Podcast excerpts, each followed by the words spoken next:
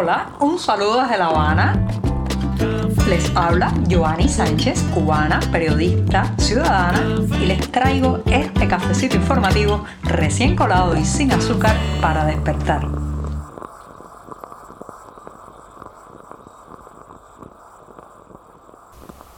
El mes está dando sus últimos pasos, pero la semana, la semana está en su justo medio. Es miércoles, una jornada que ha amanecido soleada con un poco de brisa aquí en la capital cubana y este 27 de abril de 2022 voy a comenzar hablando de la revista Alma Mater y los intentos de Glasnost en Cuba. Pero antes de decir los titulares voy a servirme ese tradicional cafecito informativo que comparto de lunes a viernes con ustedes.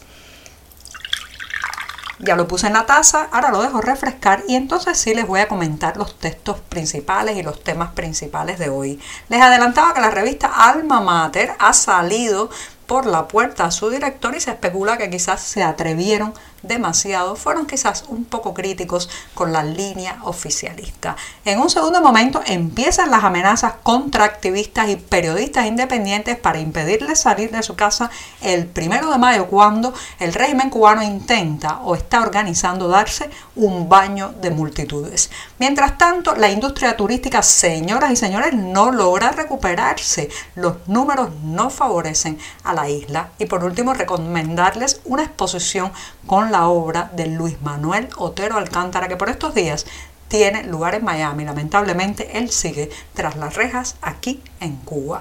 Dicho esto, presentados los titulares, servido el café, la jornada informativa de miércoles está a punto, está a punto de comenzar en este programa.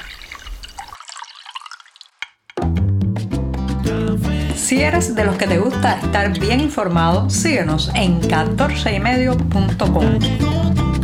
También estamos en Facebook, Twitter, Instagram y en tu WhatsApp con este cafecito informativo.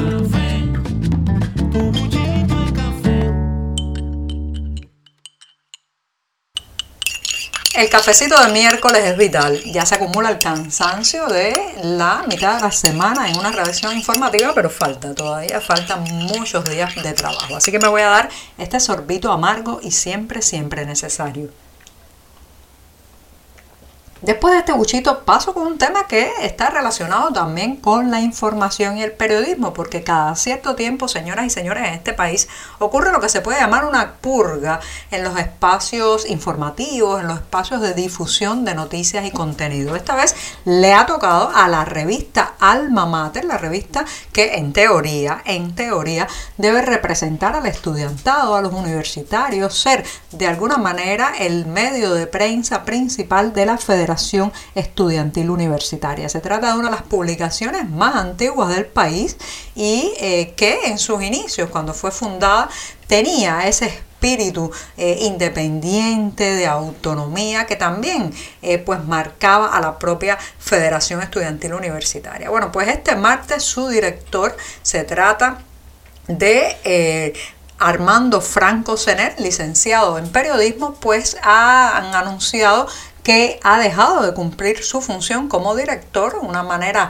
muy, digamos, crítica de decir que ha sido despedido o que ha decidido salir de eh, la publicación Alma Mater, reitero, la revista universitaria, una de las más viejas eh, publicaciones que todavía se mantiene publicando aquí en la isla. Lo cierto es que la salida de Franco ha molestado a muchísimas personas que han visto en esto una vuelta de tuerca de la censura. Recuerden Calma Mater, aunque está subordinada absolutamente. Al discurso oficial, en los últimos meses había hecho algunos pininos eh, de crítica, sobre todo, había abordado de una manera un tanto diferente las protestas populares de julio pasado, incluso pues había hecho algunas alusiones a la necesidad de escarcelar a los estudiantes universitarios que habían sido detenidos en aquellas jornadas de protesta. Todo esto, claro está, señoras y señores, bajo muchas presiones del propio estudiantado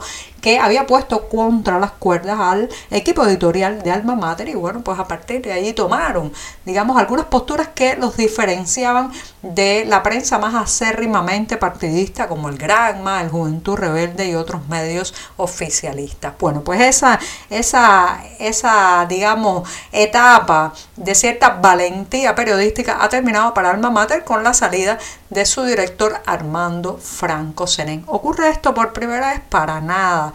Eh, recuerden que en la isla se vivió en la segunda mitad de los años 80 un intento de traer hasta aquí la llamada glasnost que había estado ocurriendo en esos momentos en la Unión Soviética, un movimiento de transparencia informativa que empezó a sacar los esqueletos del armario, de los baúles de la censura y a mostrar las tropelías de funcionarios, los horrores históricos que se habían cometido también. Y bueno, pues eso se intentó por un grupo de periodistas, caricaturistas y comunicadores aquí en esta isla y el resultado fue la mayoría de ellos expulsados de su puesto como reporteros, exiliados o silenciados. Así que vuelve a ocurrir que Saturno devora a sus hijos cuando se atreven a no aplaudir con entusiasmo. Recuerden lo que hemos dicho en este podcast. A la prensa oficial, a los reporteros y periodistas controlados por el Partido Comunista, no solamente se les exige que aplaudan, tienen que aplaudir con entusiasmo y no separarse un milímetro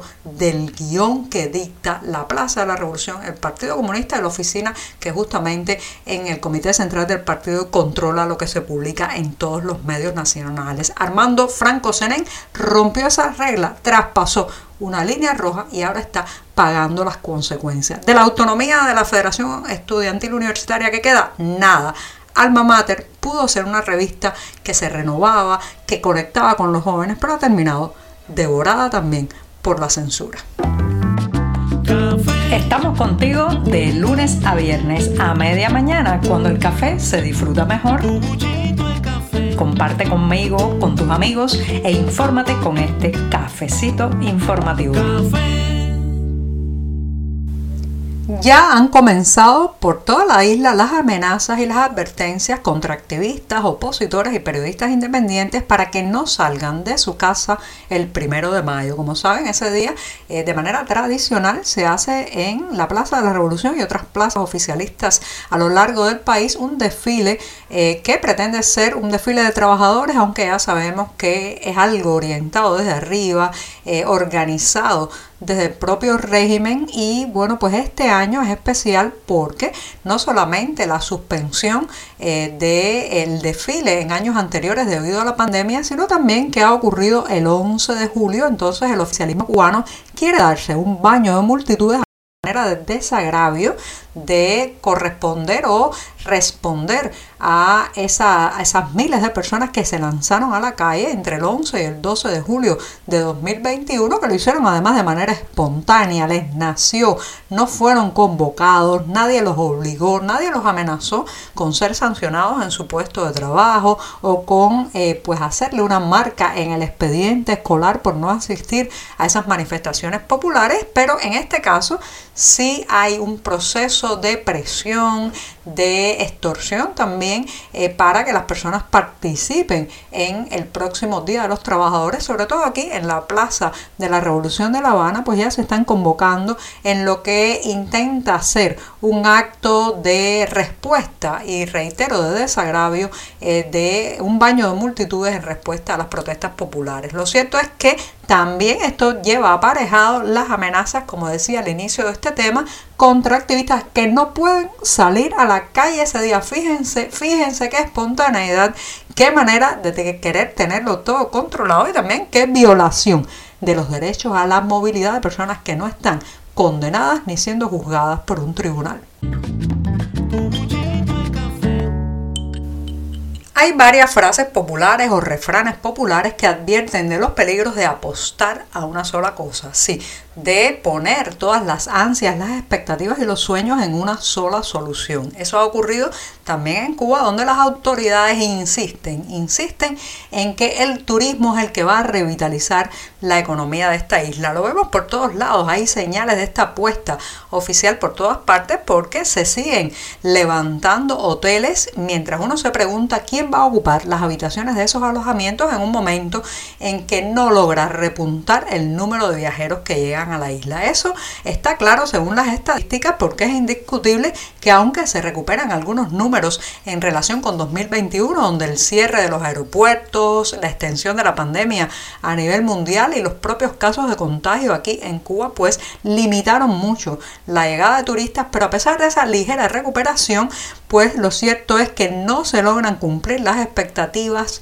para lo que podemos llamar la recuperación del sector en Cuba. Resulta incluso engañosos las cifras estatales porque sostienen que el sector se recupera cuando la diferencia en relación con 2019, que tampoco fue un año especialmente bueno aquí en Cuba con respecto a la llegada de viajeros, bueno, pues es la diferencia en el primer trimestre de este año supera el millón de personas que en este caso no han venido en relación con los números de 2019. ¿Qué trae esto como consecuencia? Bueno, porque es que el país sigue invirtiendo e invirtiendo en el sector turístico, pero los dividendos, las ganancias que trae esa, esa parte de la economía nacional apenas se notan en el día a día. Así que testarudez, eh, cabecidura o negocios turbios. No se sabe qué hay detrás de esta apuesta de poner todos los huevos en la canasta turística la recomendación a una exposición artística muy, muy especial. Se trata de una muestra de las obras del artista cubano Luis Manuel Otero Alcántara, que, como hemos dicho ampliamente en este programa, está detenido desde el pasado 11 de julio. Otero Alcántara, que tiene una obra que va desde el dibujo, también la escultura y el performance artístico, pues ha logrado sacar algunas de sus piezas de la cárcel, otras ya estaban en su vivienda o la coleccionaban amigos y entonces ha llegado esta selección de sus piezas a Miami. Este 22 de abril se ha inaugurado una exposición con la obra, reitero, de Otero Alcántara que lleva justamente como título su apellido, Alcántara, y que está eh, pues llevada de la mano con la curaduría de Claudia Jean-Louis. Los invito a que pasen a la cartelera del diario 14 y medio para ver los detalles de dónde, cuándo y cómo ver esta muestra Alcántara de las piezas de un artista tras las rejas. Y con esto sí que me despido. Hasta mañana jueves. Muchas gracias. Por hoy es todo. Te espero mañana a la misma hora. Síguenos en 14medio.com. También estamos en Facebook, Twitter, Instagram y en tu WhatsApp. No olvides, claro está, compartir nuestro cafecito informativo con tus amigos.